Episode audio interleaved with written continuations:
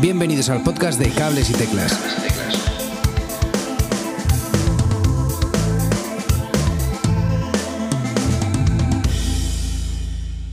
Hola, mi nombre es Edu Herrera, gracias por escuchar Cables y Teclas un día más. Hoy tenemos al otro lado del micrófono a Manuel Clavijo. Manu, muy buenas amigo, ¿cómo estás? Hola, buenas, ¿qué tal? ¿Cómo estás? Muy bien. Muy bien. Eh, Manu es un músico de, origen argentino, pero ubicado, afincado en España desde hace, desde hace ya un montón de años. ¿Cuántos años llevas aquí en España, Manu? Eh, pues desde el 92, son 28 años repartidos ahí entre, entre el norte, entre Asturias, Galicia, y ahora en Madrid ya llevo eh, nueve años casi. Wow, wow. es, toda una vida. sí.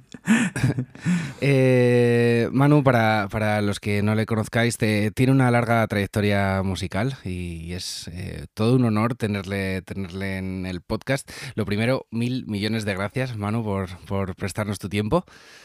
Encantadísimo, encantadísimo. Eh, Manu toca violín, guitarra, piano, canta, compone, es profesor, es músico de estudio y directo eh, para, un montón de, para un montón de proyectos y artistas. Además de tener en su discografía eh, cinco discos ya con su, con su nombre a fecha de hoy. Y de su último disco quería, quería empezar a hablaros. Eh, se llama Estarás contento. Está disponible en Spotify. Eh, os dejaré el link en las notas del episodio. Y, por empezar un poquillo a hablar del disco, eh, os diré que, que, es un viaje maravilloso a través de melodías que suenan a casa o algún lugar cercano eh, que aporta paz, eh, con letras eh, que juegan con historias del día a día desde un punto de vista muy especial, muy irónico y, muy divertidas, pero sin, sonar a, chiste. son, desde luego son canciones hechas con, mucho cariño y eso se, nota durante todo el disco. ¿Quieres contarnos un poquito cómo, ha sido el proceso de grabación? Eh, sí, bueno, yo hace muchos años tenía un amigo que me decía que él hacía la música que, le gustaría escuchar y, que no existe.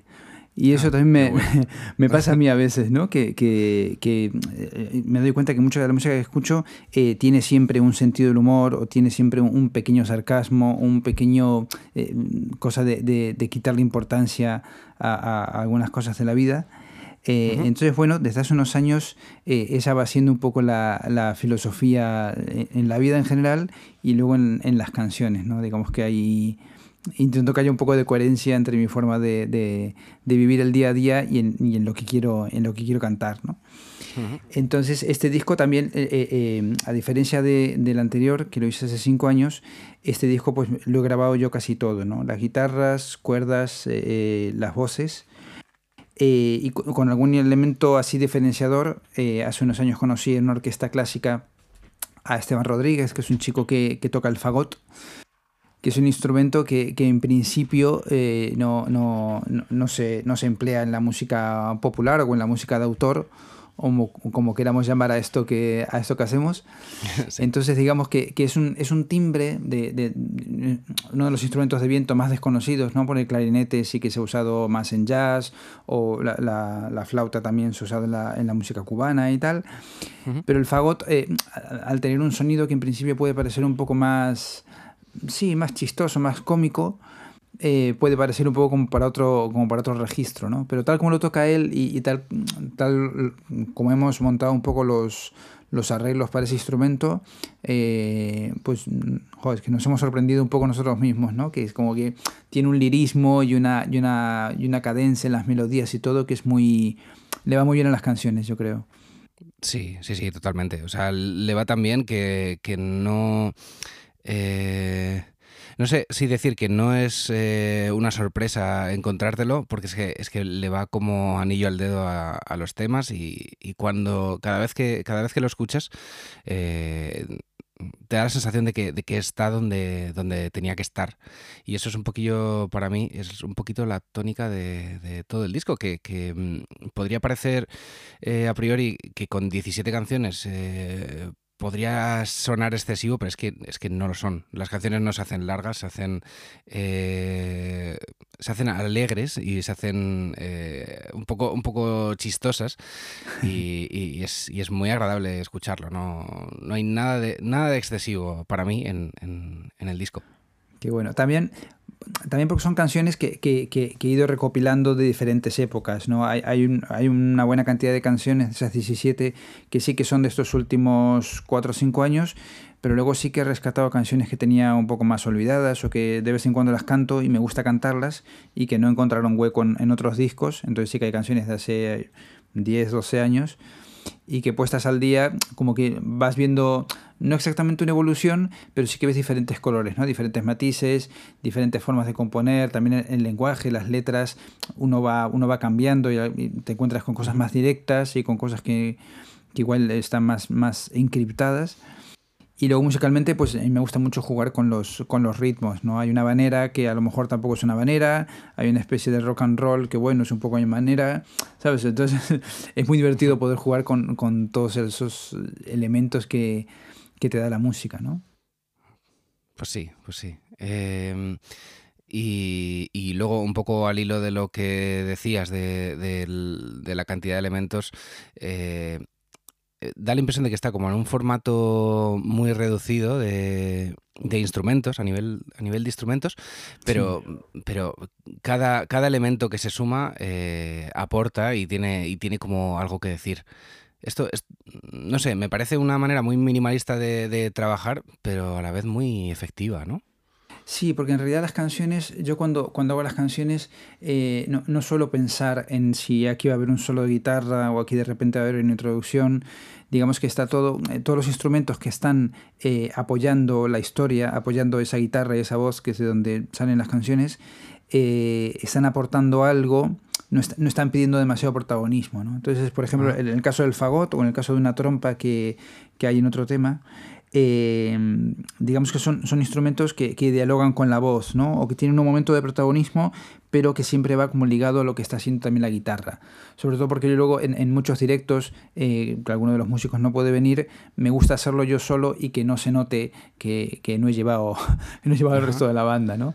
Entonces me gusta que me gusta y también me gusta que se entienda todo y me gusta que la que la voz, que es la que cuenta la historia, la que cuenta un poco las imágenes, eh, sea, sea la, la, protagonista, ¿no? Hmm. Menos es más, estoy totalmente, totalmente de acuerdo. Sí, sí.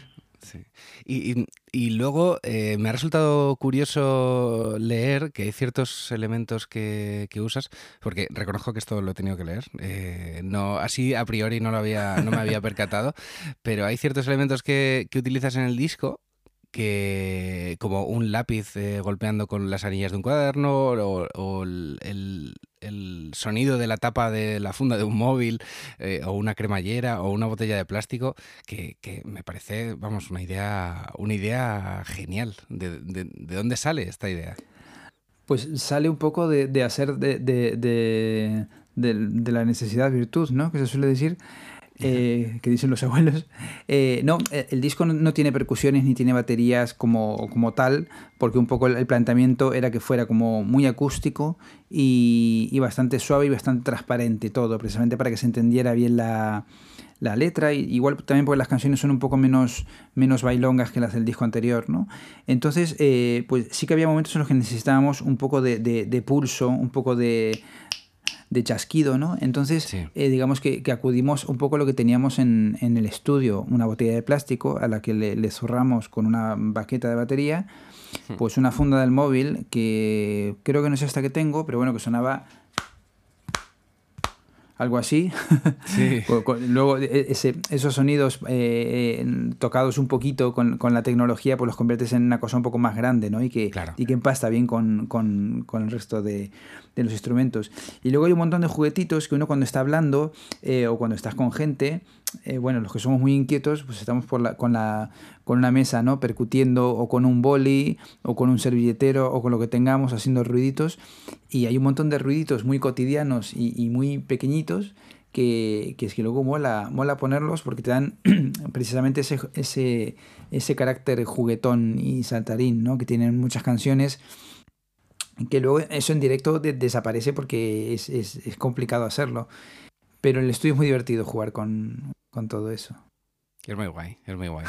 Eh, la verdad es que eh, a los que nos estéis escuchando os recomiendo de verdad que escuchéis eh, Estarás Contento. Está, como digo, disponible en Spotify y os dejo el enlace al disco en, en las notas del episodio.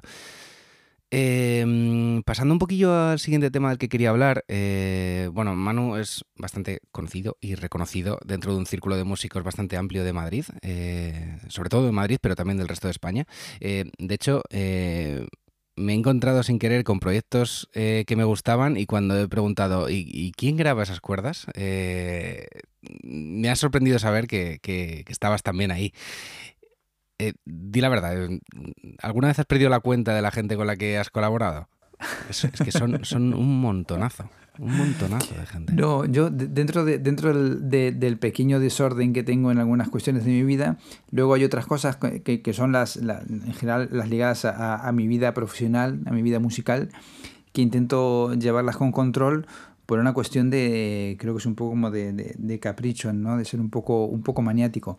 Entonces sí, todos los discos que tengo grabados eh, sí que tengo una lista en casa en la que voy poniendo año por año todos los discos que voy, voy grabando. Y al principio, al principio de los tiempos, era, era muy divertido porque, claro, yo empecé a grabar en el año, pues, no sé, 98, eh, 99 y al principio, claro, era mi época en la que yo vivía en el norte y grababa muy poquito y luego cuando vine a Madrid esa lista año a año fue siendo cada vez más, más larga, ¿no? Eh, más larga y, de vez en cuando eh, pues caían grabaciones de, de, gente muy peculiar, ¿no? Por esto de los, de los contactos, que vas conociendo gente y te van llamando unos y otros. Entonces, eh, digamos que todas esas grabaciones, pues hay de todo. Hay, hay mucho, muchos cantautores, desde los cantautores más minoritarios, que a lo mejor hacen un disco y luego pues tarda mucho tiempo en hacer otro, o incluso hay gente que hace discos pero luego no toca en directo. Eh, y luego, pues gente que, que, se ha ido haciendo un camino dentro de la, canción de autor, pues, como puede ser eh, Jorge Marazu, Pedro Pastor, eh, el Canca, con el, que, con el que suelo trabajar bastante a menudo. y luego pues hay otro, otro apartado que es grupos de, de, rock que me llaman de vez en cuando de algún, de algún estudio. Y eso también es como muy, muy sorprendente, porque claro, pasas de, estar trabajando en un terreno súper acústico, con una guitarra, un pianito, a grabar un, un violín unas cuerdas, a tener que grabar unos colchones de cuerdas que impulsen una balada rock en la cual hay una batería ahí súper potente, estás ahí con unas guitarras eléctricas, entonces digamos que el planteamiento, eh, claro, es muy diferente porque el plano en el cual tienes que colocar una sección de cuerdas que parezca una, un pequeño cuarteto de cuerda, pero es curioso porque encaja muy bien con, con, esos, o esos solos de guitarra eléctrica o esas voces a lo mejor más salvajes. Y eso te, te, te ayuda como a, como a verlo de otra manera, ¿no? Y luego también algunas cosas de, de trabajos más de pop que hice. Hace unos años grabé en un disco de, de, Carlos Baute, una canción así muy pop, muy, muy, muy romántica, digamos. Y, también, y también entran muy bien las cuerdas. ¿Sabes? Entonces son los instrumentos que luego con los, con los vientos, con los metales, muchas veces no, no, pasa. También yo creo un poco por el prejuicio que tenemos, ¿no? Eh, eh, eh Kenny G, toda la, la, música romántica de, de, saxos, de, de, ascensor, pues igual han hecho un poco daño. Pero lo que son las cuerdas eh, es curioso porque en general... Eh, si yo empecé tocando en directo con un, con un cantautor de, de Coruña que se llama Pablo Bicho, que tuvo un momento ahí de popularidad en los, en los 90 que digamos que um, por, por hacer una especie de paralelismo eh, era algo similar a Melendi cuando empezaba, ¿no? Una especie de rumba así muy canalla, mucho mejor hecha que, que, la de Melendi, siendo sinceros. Y hmm. yo tocaba en directo con él y hacíamos rumba, yo con el violín, tenía un par de reggaes, tenía mucho rollo son cubano y el violín entraba muy bien en todo eso, ¿no? Entonces digamos que yo, aprendí a tocar en, directo y a acompañar y a improvisar tocando con, con este hombre, con Pablo Bicho, ¿no? ¿Te está gustando este episodio?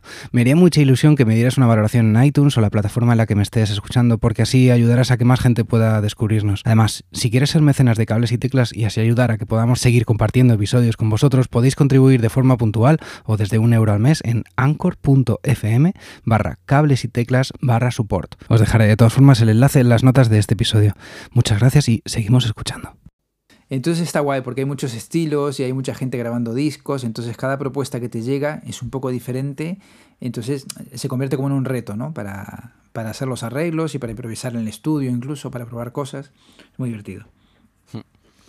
Sí, es, es, una de las cosas buenas, ¿no? Que, que las cuerdas son, son tan versátiles que, que encajan casi en cualquier bueno, sin el casi encajan, yo creo, en cualquier estilo, ¿no? Eh, sí, porque también hay una cosa como de, de, articulación, ¿no? Uno cuando piensa en cuerdas piensa en algo como muy romántico, muy, muy apasionado, pero luego rítmicamente eh, todo esto de chan, chan, chan, chan, chan, chan, chan. puncha el tema. Claro, claro, y, y, puede ser incluso un poco agresivo y, los violines pueden incluso sonar, eh, sonar, bueno, sí, es un poco más violentos, un poco más, más brutos. y luego todo el tema de los pizzicatos, eh, que también es una cosa muy rítmica, todo el tema de los, de los trémolos que pueden, que pueden generar así como tensión, ¿no? La típica escena de, de psicosis.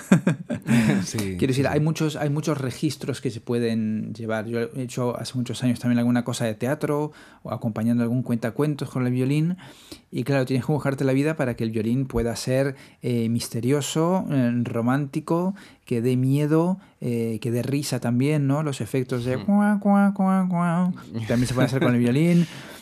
Es curioso porque luego hay muchas otras cosas que, con otros instrumentos Ostras, ¿cómo hago esto con un eso, con una guitarra, ¿no? Con un piano, con ¿eh? entonces eh, eh, está guay porque son, instrumentos muy muy agradecidos. Hmm. Pues sí, la verdad es que es no sé, ahora mismo no se me viene a la cabeza un, un instrumento tan versátil que se haya usado en tantos estilos como como es el violín o son las cuerdas al, mm, fin y al mm, cabo. Mm, Luego tiene la, la, la, desventaja de que es un instrumento un poco endiablado, porque por una parte está el tema de, de, la afinación, ¿no? Es un instrumento que, que, que no tiene trastes.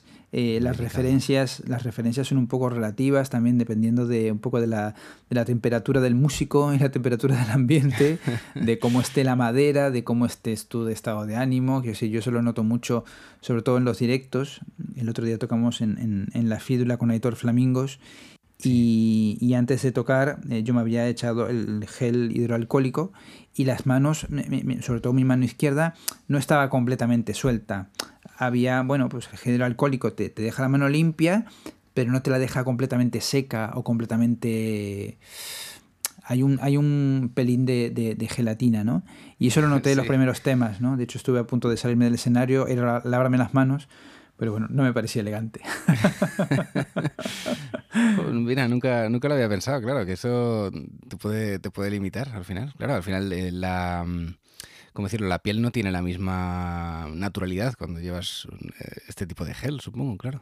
Claro, y porque, porque hay una cosa de agilidad y de... Y de yo también tiene que ver, a mí las manos no me sudan mucho, pero por eso hay veces que, que sí que o me olvido de lavarme las manos antes o, o lo que sea, y, y, las manos también depende de lo nervioso que estés, de la presión del momento, quiero decir, hay, tantos factores que... Y luego otra de las cosas del violín pues es el, tema del sonido, ¿no?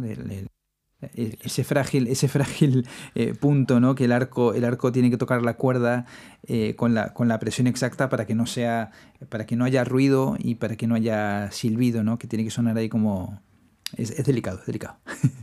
Es delicado porque tiene como eh, mucho mucha variación en la intensidad también, porque no sé, no sé, yo creo que debe ser, debe ser complicado eh, ponerte en, la posición del público eh, a la hora de, cuando tú estás ejecutando, de, que al fin y al cabo tienes pues eso, una variedad en la, en la intensidad enorme que, si te pasas un poquito, a lo mejor estás siendo tú el protagonista cuando, cuando no te toca y claro, eso te pasará, te pasará a ti también con, te pasará a ti también con, las teclas, que depende de cómo de cómo, de cómo pulses, de repente una nota se, se te dispara, ¿no? Y teniendo en cuenta que mm. estamos acompañando a un tipo que está cantando, Sí.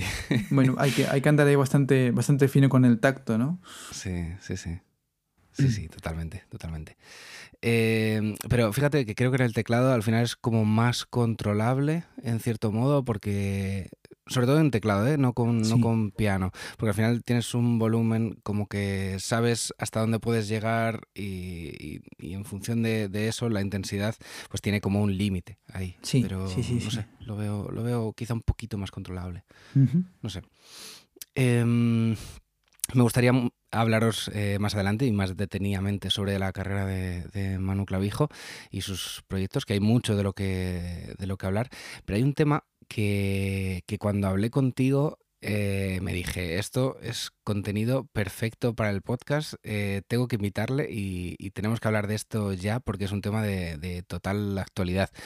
Y es que, bueno, eh, durante el confinamiento ha llevado, la situación del confinamiento ha llevado a muchos músicos a una situación complicada que mm, como mano viven entre comillas de, lo presencial, de, entrar a un estudio, a un, o subirse a un escenario o a un aula a dar clases, en fin, de, relaciones en vivo con gente y cuando todo esto se apaga, se cierra de repente, la, la situación te obliga, una de dos, o a deprimirte, quedarte en casa y quejarte en redes o, o tratar de salir de la mejor manera.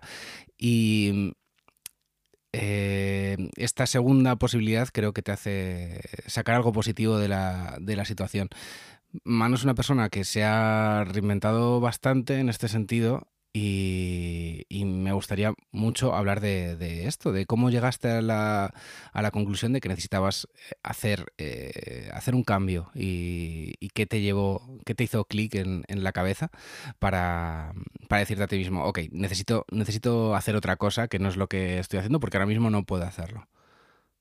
Sí, bueno, e, es que hubo varias, hubo varias etapas, obviamente al principio de, toda esta película que hemos vivido y que estamos viviendo, pues la, la, la, sensación de bloqueo eh, está ahí muy clara, ¿no? La sensación de, uff, y ahora que no me apetece cantar, no me apetece componer, no me apetece hablar con nadie, ¿no? Eh, lo que pasa es que luego eh, la gente se encerró, yo creo que la cosa empezó un poco así. la gente empezó a, a, hacer canciones y a grabar desde casa y empezaron a pedirme, oye, ¿me grabarías un violín aquí? Y yo, mm, es que en casa no tengo, no tengo equipo. Entonces, digamos que las primeras grabaciones que hice, eh, de estas caseras desde que empezó el confinamiento, las hice con el móvil. Entonces, hoy en día, los, bueno, como sabemos, los, los móviles graban muy bien, pero a lo mejor no tanto como para editar un, tema y publicarlo y que sea un single o que forme parte de un disco, eh, pero sí, porque hay gente que, también se preocupa de, sacarle el mejor sonido a lo que tú le mandes con el móvil y, fue lo que, lo, lo, que ocurrió, ¿no? Y uno de los primeros temas que grabé con el móvil, un, violín con un móvil, eh, fue un tema del Canca que publicó, que publicó en, en estas semanas, que se titula Sabéis quiénes sois. Eh, que es una canción que hizo eh, precisamente un poco para, para, bueno, para su público, para sus amigos, para su familia, eh, diciendo, bueno, vamos a tener paciencia, que, que, pronto todo esto pasará, pero dicho como lo dice el Ganka, ¿no? De una manera muy elegante, muy, muy agradable, siempre con, con una sonrisa y muy nada cursi, ¿no? Entonces, de hecho, él grabó su voz también con, con su móvil porque él tampoco tenía él tampoco tenía equipo en su casa de hecho se lo compró casi a la vez que a la vez que yo no eh, entonces yo grabé ese violín con, con, mi móvil y luego siguieron llegándome eh, peticiones de, de, colaboraciones y de trabajos para grabar y dije mira tengo aquí un, un, un dinerín eh, vamos a invertir en algo que me pueda servir a mí para para para ya mismo no entonces me compré una tarjeta de sonido, una, una Focusrite mm, Claret de estas de, de, dos canales. Eh, te hablo yo sabiendo nada de sonido, ni nada de Pro Tools, ni de Logic, ni de nada. hablé, con, hablé con el productor de, del Canca, con Carlos Manzanares, y le dije, oye, recomiéndame algo que no se me salga de este presupuesto para empezar a grabar desde casa cosas que me, que me pidan otros músicos. Eh, y me compré un, micro así bastante bueno eh, y me bajé el, Pro Tools y empecé a, buscar la manera. Me vi un tutorial y medio y luego dije, ah, bueno, esto ya, ya puedo yo ir haciendo. Entonces lo que hago es, es grabar, grabar cuerdas. Más muy divertido porque, claro, desde casa lo manejas tú todo y te haces tú. Yo me hago mi, mi, Depende del tema, pero bueno, últimamente lo que me gusta mucho es me hago mi pista de viola y mis dos o tres pistas de violín y ya tengo ahí una especie como de, cuarteto de cuerda. y como generalmente en las canciones que me mandan o hay, hay un bajito o hay una guitarra haciendo las, las frecuencias más graves, digamos que el, el cello, eh, bueno, prescindimos de, del chelista y nos quedamos con, con, un violista y con, tres, y con tres violinistas. Y funciona muy bien. Qué guay. Qué guay. Me flipa, me flipa que, que se quedase en esa canción, se quedase eh, bueno, la voz y, sobre todo las cuerdas grabadas con un, con un móvil. La verdad es que me parece, me parece increíble que, eso al final funcione. Sí, porque el móvil, digamos que recoge el sonido limpio de, de las cuerdas, bueno, de lo que estoy grabando, y luego en el estudio, y luego yo lo escucho y, me reconozco, quiero decir, no está súper tratado ni está ecualizado de una manera que... Además, Carlos Manzanares, el, productor de, del Canca, con el que está trabajando estos últimos discos, eh, ya me lo, han, chivado de algún otro sitio, eh, tiene por costumbre pues jugar mucho con lo que tú le mandes. ¿no? Yo le mandé dos pistas, un poco con, con lo que me parecía que podían ser mis intervenciones, y luego cuando me mandó, perdón, cuando me mandó la mezcla, eh, digamos que había intercambiado algunos, algunas de las melodías que yo había hecho, incluso había hecho una especie de solo que en lugar de dejarlo como solo, él lo puso en la última estrofa como ya el super colofón, la voz y el solo sonando juntos, ¿no? Hmm, qué Entonces es divertido que, el productor interprete de otra manera, diga, ay, pues esto mejor lo quitamos y lo ponemos más adelante o lo que sea. Hmm. Y, es un curro en equipo, aunque sea indiferido, pero es un curro muy, muy divertido. Pues sí, sí, sí. Y eh, a, lo que, a lo que voy es que eh, muchas veces nos, nos, preocupamos tanto por decir, no, pues tengo este instrumento y la mejor forma de grabarlo sería en tal estudio, con súper insonorizado, con tal micrófono, con tal previo y no sé qué. Y al final nos damos cuenta que, que, lo que importa es, es, un poco la idea, ¿no? Y que, y que esté bien recogido dentro de la medida de lo posible, pero que, que sobre todo, sobre todo la idea. Y fíjate, luego en las manos de, un buen productor te arregla, te arregla cualquier pista que, le mandes. Eso es, muy guay, yo creo, ¿no? Sí, eso lo decía Piti Martínez, que es el, ingeniero que, suele mezclar y masterizar los discos de Mundo Chillón. Decía que, no es eh, no es el no son las flechas, es el indio. ¿Sabes? Como diciendo, por muy buen material que tú tengas, si no sabes manejarlo, hmm. eh, o sea, que la importancia está en el que maneja, el que maneja las herramientas. Hmm. Y, de cara a, de cara a este cambio, em, ¿cómo te has eh, anunciado? ¿Te has anunciado, qué sé yo, por, por, redes sociales o cómo te has ofrecido estos servicios de grabación? Sí, yo muchas veces voy un poco por, por, eh, por venadas, ¿no? Me da por algo y lo, lo, lo, intento explotar al máximo e intento sacarle todo el partido que pueda, ¿no? Entonces, mm. cuando vi que tenía el equipo en casa, que ya me había hecho con el Pro Tools, que yo era capaz de, de grabar un poquito, de cortar, de las pistas duplicar o meter o, hacer ese tipo de cosas, eh, me hice una, una lista de, de, todos los productores que, que conozco, de haber trabajado con ellos, y luego discos que tengo en casa que me gustan, eh, productores con los que no he trabajado pero sé que graban en casa, eh, músicos que, que, tienen también estudio en casa y que producen para otra gente incluso.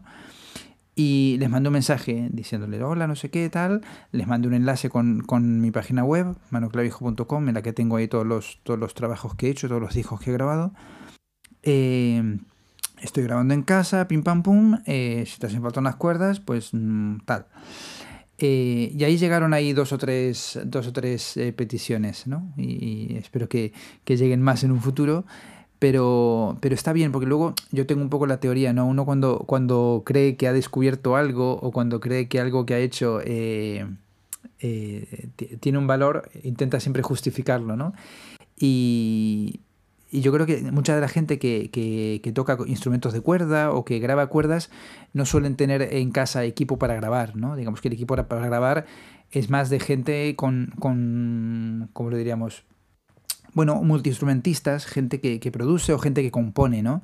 Digamos que un, violinista de conservatorio o un músico clásico, por llamarlo de alguna manera, claro, no se ha preocupado, porque igual no, le ha hecho falta, eh, de tener en casa ese, ese, equipo, que solamente muchos sí lo tengan, pero no, no, no muchísimos. Entonces dije, bueno, pues igual aquí hay un, puntito diferenciador. Entonces, bueno, sí, sí que han llegado algunos, algunos encargos eh, de un estudio de, de, Coruña, con el que he grabado mi segundo disco, lo grabé en ese estudio de Coruña, eh, y luego otro de los, de los encargos que me han hecho mucha ilusión eh, llegaron desde Londres, desde el estudio que tiene el hijo de, de Ringo Starr. En este estudio está trabajando un chico argentino que es eh, amigo de otro chico argentino que está aquí en Madrid, con el que he tocado. eh, Juan Torresi se llama. Entonces, bueno, digamos que han conectado conmigo, me hacen falta unas cuerdas. Entonces, de un día para el otro te ves grabando unas cuerdas para, para, para un estudio de Londres importante en el que está este hombre, ¿no? Entonces, bien, bien, mola, mola mucho, mola mucho.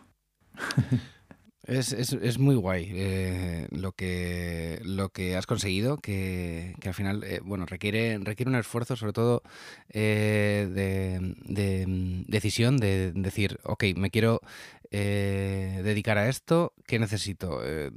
Me pongo un presupuesto y hago esta, esta inversión. Luego aprender a manejar Pro Tools, que me imagino que también habrá sido un pequeño problema, ¿no?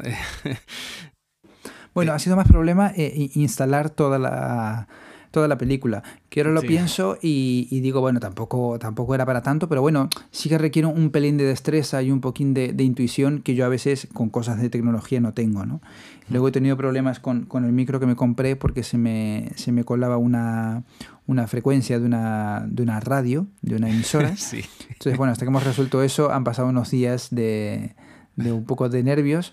Pero bueno, estas cosas siempre pasan. Yo creo que lo importante es, es saber adaptarse o sea, es muy fácil decirlo cuando uno eh, eh, ve que puede hacerlo y, ves que puedes gastarte eh, eso, X dinero en, comprarte un, equipito muy básico para grabar en casa, ¿sabes? Pero hay gente que, igual es que no, o no tiene esa opción o, igual pues toca la guitarra y claro, grabar guitarras pues no es como grabar cuerdas porque guitarristas hay 800.000. Entonces, digamos que, bueno, yo he tenido la suerte, también porque me lo, me lo, he currado en estos años, creo, pero, pero sí que de tener un instrumento que, que, a la gente le hace gracia y la gente, bueno, acude a él cuando busca algo un poco diferente. Entonces, eh, eh, creo que sí que hay que saber adaptarse y saber, bueno, buscar, buscar un poco la manera de, de encontrar trabajo, de generar, de generar trabajo. Luego, eh, que bueno, que de, momento, de momento eh, no, me da para vivir, pero bueno, digamos que lo voy compaginando con algunas clases que, he vuelto a dar ahora cuando, cuando han vuelto a abrir las puertas de, del mundo, eh, algunos ahorritos que tengo y bueno, digamos que eh, eh, eh, ¿sabes? Tampoco vamos a vender el cuento que me he comprado cuatro cacharros para grabar en casa y estoy ganando 4.000 euros al mes grabando. No, no, tengo cuatro cositas, pero son cuatro cositas que, que, molan mucho y que yo creo que, que, irá yendo a más, ¿no? sí, sí, sí. Em, en el fondo, es posible que, que em, el hecho de que, de que hayas tenido que parar de forma obligada por la situación actual eh, te pueda abrir puertas en el futuro. Quiero decir, em, cuando, cuando uno entra ya en el, en el mundo de lo online, donde todos estamos interconectados, donde no necesitas ver la cara de la persona para la que trabajas, el círculo se amplía hasta, hasta el infinito, ¿no? Claro, sí, bueno, es lo, de, lo, es lo, del teletrabajo. Yo creo que también depende un poco de la, de la, de la filosofía. Hay gente que, que, sí que quiere, sí que quiere verte la cara y sí que quiere conocerte, ¿no? Eh, pero, pero bueno, creo que, creo que está bien y creo que también es una cuestión de, de, de confianza, ¿no? Porque el hecho de estar grabando yo solo en casa eh, también quiere decir que las decisiones las tomo yo. Em, ya no si esta melodía es más bonita que esta otra o si este colchón es más abierto, la disposición de las notas dentro de la armonía es mejor o peor, sino si, si algo está bien grabado o no, si está afinado o no, si, si el sonido que estamos buscando es ese, ¿no? Eh, entonces creo que sí que hay una cuestión de, de confianza en la gente que, que me encarga esos trabajos. Luego también te digo que, no es, eh, grábame esto, me lo mandas y venga, te, te, hago una transferencia y ya está. No, digamos que hay un, ida y vuelta de correos de, de WeTransfers, en el cual yo mando uno y me dice, ay, pues esto me ha gustado, pero prueba una octava más abajo porque creo que se adecua mejor tal. Aquí doblame esto. Entonces, digamos que hay ahí dos o tres o cuatro eh, idas y venidas de correos en las cuales terminamos de perfilar un arreglo que no hemos podido hacer en, en directo, ¿no? Claro, eh, Pero bueno, a, la, pregunta de si, de, si, de si me va a generar trabajo en el futuro, pues no, lo sabemos, no lo sabemos. Yo espero, espero que sí. A mí cada vez el cuerpo me pide más eh, grabar aquí en casa o ir a grabar a otros sitios. eh, que los directos, ¿no? Los directos me, me, gusta mucho tocar en directo, eh, pero bueno, digamos que todo, todo el protocolo de los ensayos, pruebas de sonido, concierto, post concierto, bueno, a veces se, se, me hace un poquito cuesta arriba, a veces. ya, te entiendo. Em, no, bueno, yo lo que a lo que me refiero es que, que simplemente cuando uno está mm, tocando y centrado en tocar y, y en un proyecto que sin otro y tal, al final eh, viene a ser un círculo de personas conocidas o, conocidos de conocidos que te llevan de un lugar a otro, pero, pero claro, siendo, siendo online, no sé, se me, eh, se me perfila como, como un... Eh, un contacto infinito. Como que si, que si uno está bien anunciado, al final llega, llega a mucha más gente. Sí, está guay porque el boca a oreja, el boca oreja, eh, eh, eh, o el boca a boca, como se diga, funciona, ¿no? Yo, una de las últimas grabaciones que hice antes del confinamiento fue en, el último disco de, de Sidecars. Y, y, en ese disco grabé gracias a que Nigel Walker, que es un, productor que ha trabajado con muchísima gente, increíble, eh, había escuchado mis cuerdas en el disco de, de Rui Pérez de, de M-Clan, ¿no? Entonces, eh, eso está guay. Lo que, lo que he hecho un poco de menos es que el, el, formato de los discos físicos, ¿no? En el que hay unos créditos y en el que si tú tienes curiosidad por saber, ostras, este solo de, este solo de saxo, ¿quién lo hizo? O esta batería que suena tan bien, ¿quién la ha tocado? Quiero esta batería entonces el hecho de no comprar discos físicos eh, te impide saber qué músicos han participado en, tal o cual grabación, ¿no?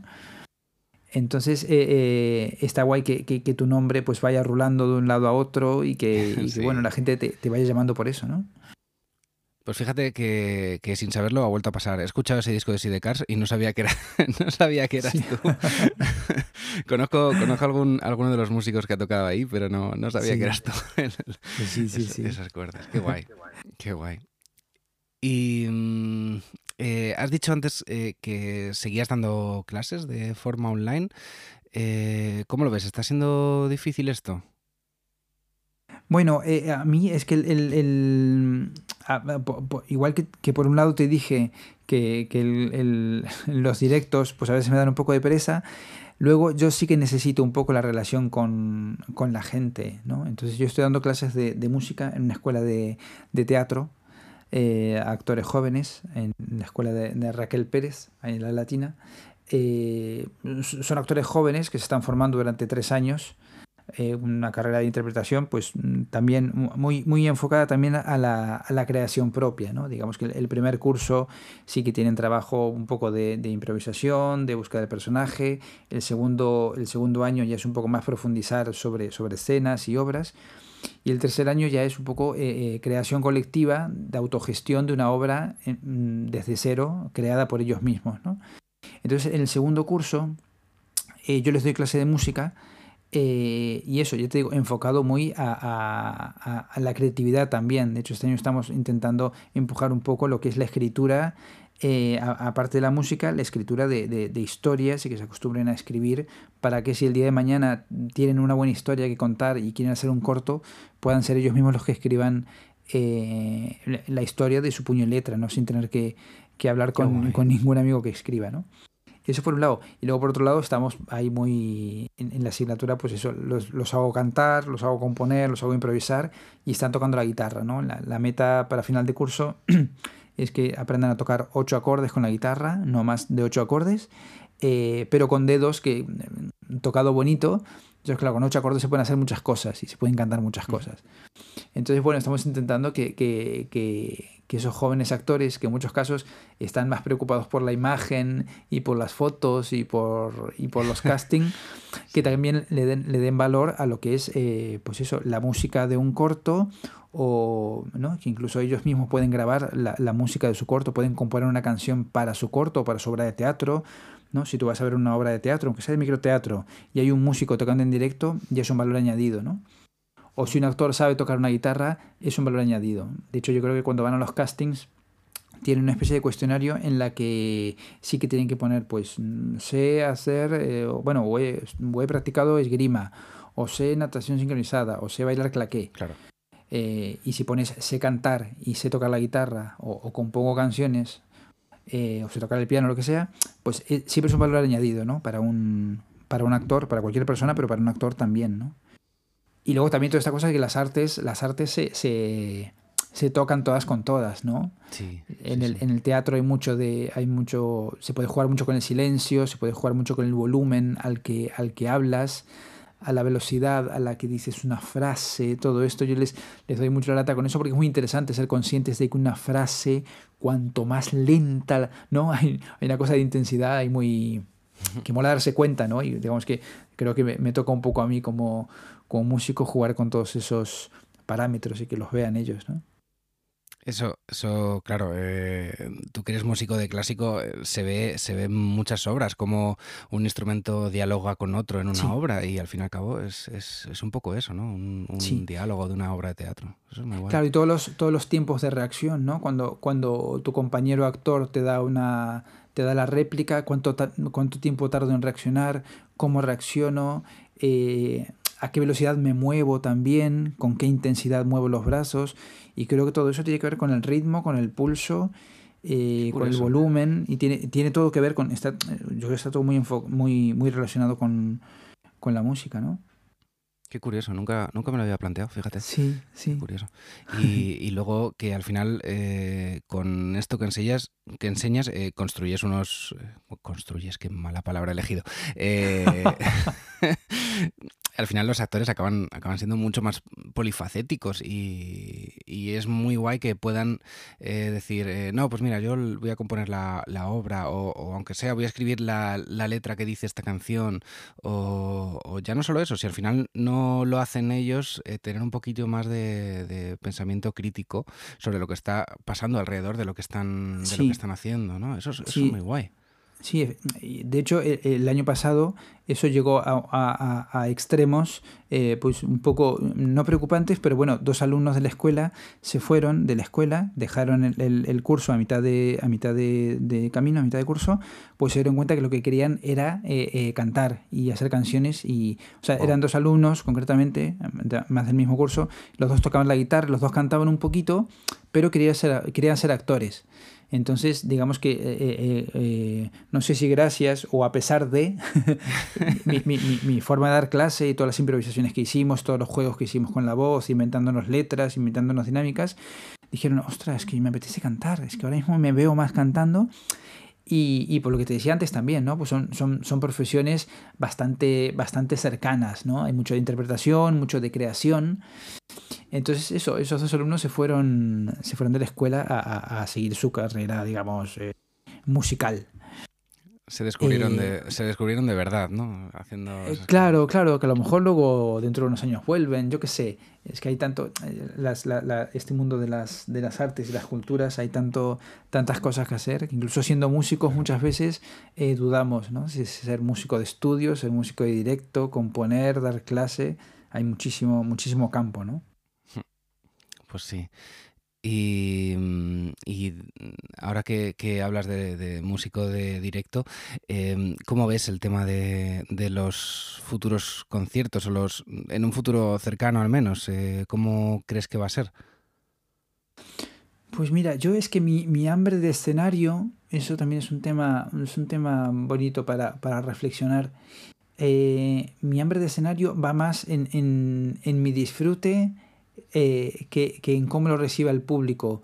Por supuesto, no está relacionado con, con, el aplauso que uno recibe al final, ¿no? Digamos que no, no he desarrollado ese, ese ego. De hecho, los aplausos, pues me, me, me, me, siento pequeño cuando me aplauden, ¿no? Luego ves a, ves a Rafael o a otros artistas que cuando aplauden, eh, cuando el público les aplaude, abren los brazos y miran al cielo como poseídos. No, yo lo de los aplausos, bueno, los llevo así como, hombre, mola que te, mola que te reconozcan y la gente te dice luego cosas bonitas al final del concierto pero mi, mi, mis ganas de tocar tienen que ver, o por, en mi caso, pasan más por, por disfrutar yo y por compartir con la gente con la que estoy tocando. De hecho, muchas veces cuando el otro día en el concierto de Aitor, que éramos tres, sí. eh, me, gusta, me gusta mucho mirarte a ti o me gusta mucho mirarlo a Aitor porque, porque siento la vibración y siento el latido y siento las intensidades eh, y siempre hay una sonrisa cuando estamos tocando, siempre hay una sonrisa, siempre hay un guiño. Eh, en algunos casos es un guiño de, ay, me he equivocado, y en otros casos es un guiño de, que, que, guay lo que estamos haciendo, ¿no? Y muchas veces uno se olvida de que, hay, de que hay un público, ¿no? Te das cuenta que hay un público cuando cantan un estribillo o cuando se cae un vaso o cuando alguien estornuda, ¿no? Entonces, eh, en mi caso no tengo, no tengo un hambre salvaje de, de escenario. Yo puedo estar meses sin, sin tocar en directo y tampoco... Y cantando mis canciones incluso también. Ahora mismo no, no es una cosa que... A pesar de que el disco quedó a quedó por presentar, porque íbamos a hacer una presentación en, Galileo en marzo, que no pudimos hacer. Eh, el, disco debería presentarlo yo en, en, septiembre, octubre, pero bueno, en principio vamos a esperar un poquito a ver cómo, cómo va la vida. Bueno, cuando, cuando anuncies eh, fecha de presentación ya, ya hablaremos de, eso y lo, lo, anunciaremos también nosotros. Em, para los que nos estéis escuchando, esto lo estamos grabando hoy día 13 de julio y el concierto con Aitor Flamingos, que, en el que tocamos eh, Aitor Flamingos, Manu Clavijo y yo, fue el eh, sábado 11, si no me fallan las cuentas, soy, muy malo, pero, creo que fue el, el, sí, el sábado 11 y, en la fídula y fue bastante guay porque llevábamos eh, muchísimo tiempo sin tocar, mucho más tiempo sin tocar juntos. Y, pese a que fue en un formato reducido en el escenario y reducido en cuanto a la cantidad de público que, que asistió, fue bastante, bastante guay. Yo noté a la gente muy a tope, muy con, ganas de, escuchar música en directo y, estaba, no sé, había como, como mucha fuerza en, la sala, ¿no? Sí, yo no sé de qué depende, de qué depende eso, porque yo he estado mm, tocando en conciertos con bastante más gente y en las cuales ves que no, que no está pasando nada. Eh, no sé de qué depende, creo que es una cosa de, de, comunión colectiva y de energía colectiva. Eh, y la gente el otro día no estaba especialmente inquieta, ni especialmente... Estaban muy silenciosos, pero muy participativos y muy, y muy conectados, ¿no? Entonces eso desde arriba yo creo que sí que lo notamos, ¿no? Sí, sí, sí, desde luego. ¿Y, mm, ¿y el tema de grabaciones? ¿Tienes eh, grabaciones así a la vista? Bueno, estos días sí, tengo que grabar un par de temas para un proyecto que se llama De Vuelta, eh, que es el proyecto de, Luis Fernández Delgado, que es un, es un hombre de aquí de, Madrid, eh, que siempre se rodea de muy buenos músicos para hacer canciones y hace unas canciones con unas temáticas muy, muy peculiares. Eh, y estoy grabando eso y luego estoy grabando otro tema de, un muchacho de Coruña, de este mismo estudio que te dije que había grabado ya otro tema, de Mixin Martínez se llama, y que tengo que ponerme esta tarde a hacer eso. Y bueno, sí, eh, seguirán llegando encargos eh, y seguiremos dando clases en, en, la escuela de teatro y, y, bueno, luego tenemos algunas, algunos conciertos también eh, con Bonacorso la semana que viene, el, el, jueves 23 creo que es, y dos días después con, con Esther Seco en un pueblito de, de Segovia, en Aillón. Así que bien, hay como, cositas como a cuenta gotas, ¿no? Pero, pero bueno, la cuestión es que la, la, maquinaria se vaya, se vaya moviendo y no retroceda, sobre todo que no, que no tengamos que volver a, a renunciar a esos pequeños trabajitos, ¿no? Pues sí, pues sí, aunque sea con un, con un aforo reducidísimo como, como el del otro día, pero por lo menos eh, que, que vuelva a haber música en directo y que haya eh, gente para escucharlo, es, lo guay. Que, mm, mucha gente está, pues como ha pasado, haciendo estos, estos directos de Instagram o de Facebook, cosas así, que son muy guays, pero mm, el sonido nunca es bien, nunca, nunca ayuda y luego que no, no sé, no se nota la viveza del momento, no tiene, no tiene nada que ver. Es otra, es otra, yo creo que es otra, es otra es otra película, sobre todo porque eh, eh, partiendo de, de, uno como, como, músico, cuando estás cantando aquí en casa, la entrega no es la misma y, y obviamente la, la, conexión, aunque sea una cuestión, eh, bueno, la cuestión vibracional, me voy a poner aquí esotérico y espiritual, las vibraciones que van del, del, escenario al público y del público al escenario cuando se está mirando y cuando están participando en las canciones, ya no hablo de los aplausos, hablo de lo que transcurre durante la canción, ¿no? Cuando hay esos amagos de pausa, o hay esos, hay siempre alguien haciendo una segunda voz, o, o una, una, pequeña risa, o alguien que dice lo que sea, ¿no? Pero eso como que ese tipo de, de manifestaciones sonoras se, se, perciben. Y luego el, el, tema de las, el tema visual de, de, las miradas, ¿no? Yo cuando canto muchas veces cierro los ojos, pero muchas veces sí que me animo a abrir los ojos y, y veo a la gente Y, claro, lo que recibes ahí eh, eh, mola, mola mucho. Es que es otra, es otra película, es otra película. Yo me he negado a cantar en. Yo me he negado a hacer ningún concierto en, streaming porque sabía que iba, que iba a ser raro. Y porque creo que también la gente, el público tiene que, que descansar, ¿no? Y si tienen ganas de escuchar música, pues será por música, será por discos, ¿no? Incluso discos en directo o vídeos que se pueden ver de conciertos en directo. Mm. Creo que, que hay, hay hay un exceso de no sé si de yo no lo llamaría ego pero bueno que no somos tan no somos tan imprescindibles. La gente sabe la gente sabe buscarse las, las lentejas sabes y la gente que tuvo ganas de leer pues ha rebuscado entre sus libros antiguos y se ha puesto a leer aunque no pudieran salir a comprarse un libro nuevo ni ir a la biblioteca no creo que la gente tiene herramientas de sobra para para entretenerse, si es que hablamos de entretenerse y no de emocionarse, ¿sabes? Que sería otra conversación. pues sí, sí, sí.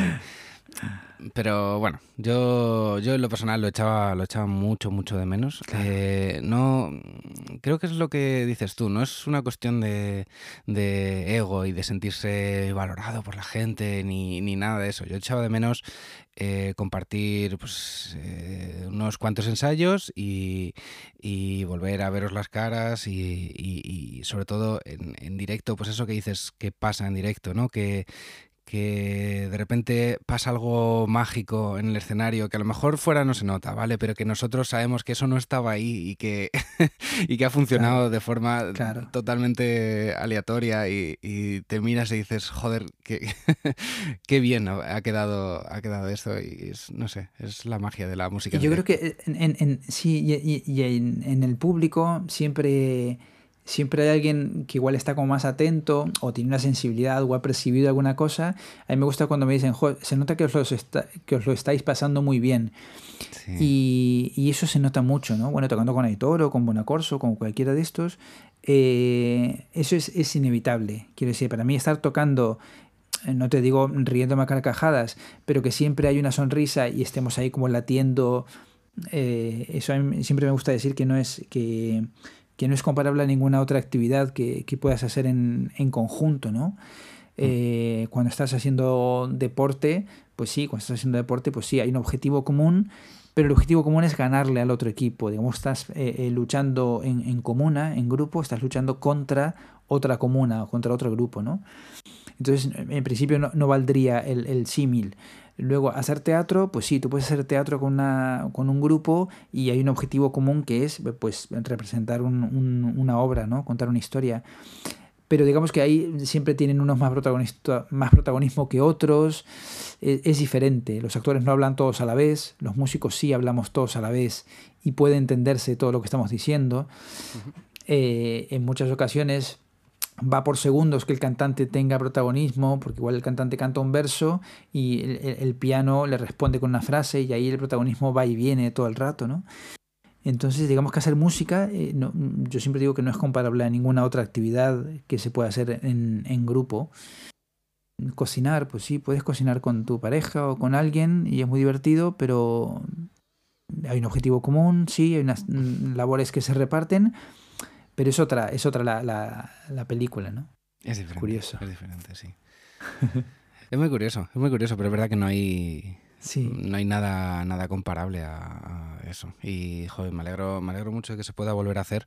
Y aunque sea, aunque sea poquito a poco y en formatos reducidos, pero bueno, que, que se pueda. que vuelva a funcionar la, la maquinaria. Sí, sí. Eh, vale, Manu, pues yo creo que hemos eh, llegado un poquito al final. Al final Mira, llevamos casi una hora, casi una hora hablando.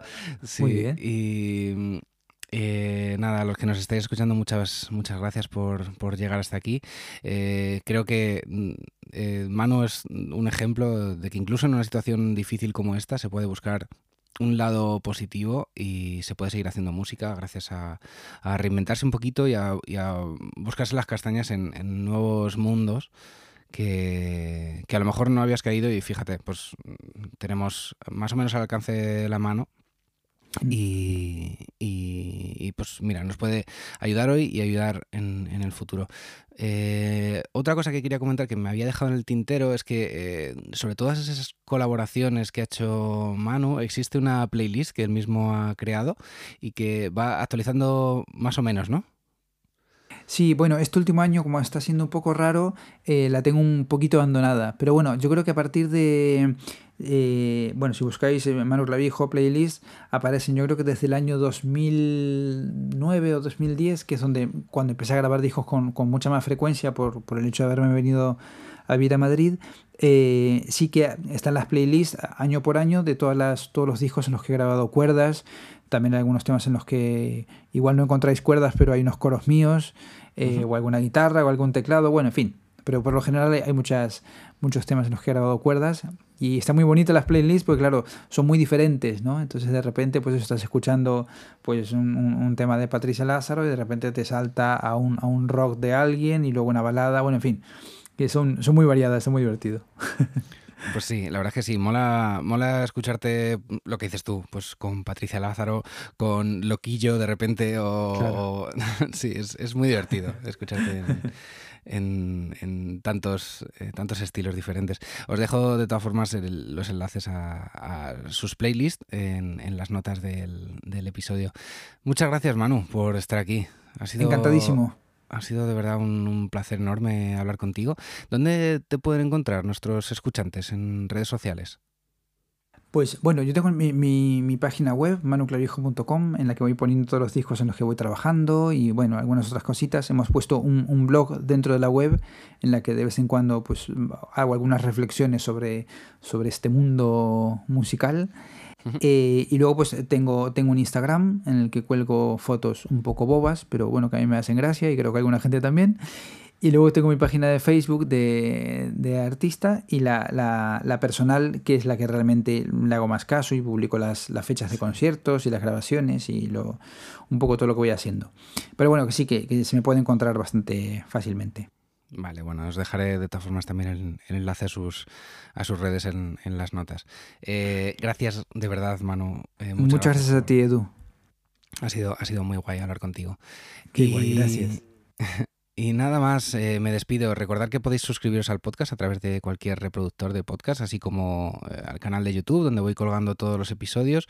Y nada, os dejo eh, todos los enlaces de todo lo que hemos hablado en las, en las notas del episodio. Nos oímos la próxima semana. Muchas gracias y hasta otra. Hasta aquí el programa de hoy. Si te has quedado con ganas de más, suscríbete en las plataformas de podcast habituales. Y puedes seguirme en Twitter en arroba cables y teclas.